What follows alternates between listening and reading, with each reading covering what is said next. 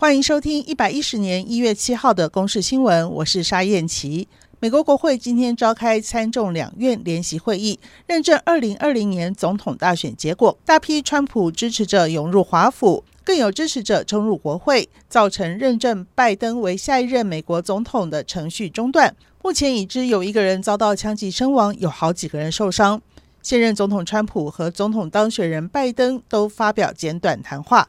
拜登呼吁川普面对现实，川普也几乎在同一时间播出影片，呼吁民众该回家了。暴动发生大约五个小时之后，危机解除，华府也开始维持十二小时的宵禁。美国众议院议长佩洛西表示，一旦今晚华府附近净空，将继续进行国会认证选举结果的议程。今天寒流南下，各地气温下降。预计入夜之后，中部以北以及东北部只有六到八度的低温，其他地区也只有十到十二度。气象局预报员徐仲义说：“寒流预计影响最明显的时间点会是在礼拜五一整天到礼拜六的清晨。中部以北、东北部的低温呢，大概是六到八度左右。”南部地区呢，大概是九到十度；花东地区的最低温呢，也只有十到十一度左右。我们预计在中部以北的沿海地区呢，啊，体感温度呢，有可能到达零度甚至零度以下。这波冷空气前后将影响六天，明天到后天清晨是这波寒流最强的时候。这波寒流也夹带了相当丰富的水汽，北部、中部高山降雪机会高。擎天岗草原最近爆发大量水牛死亡事件。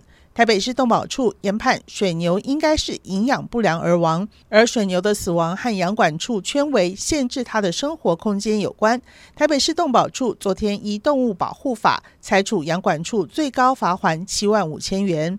动保处表示，这一群牛只原本在擎天岗的草原周边活动，但是养管处以围篱以及铁丝网等设施，让牛只无法依季节变化自行觅食或是躲避寒冬，导致大量死亡。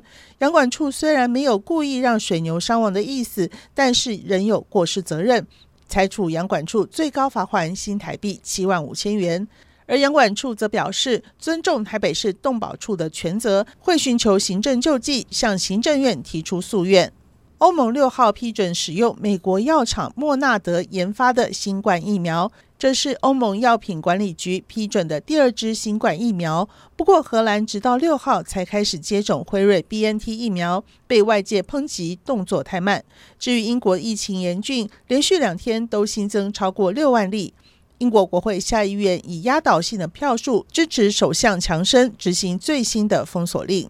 以上由公视新闻制作，谢谢您的收听。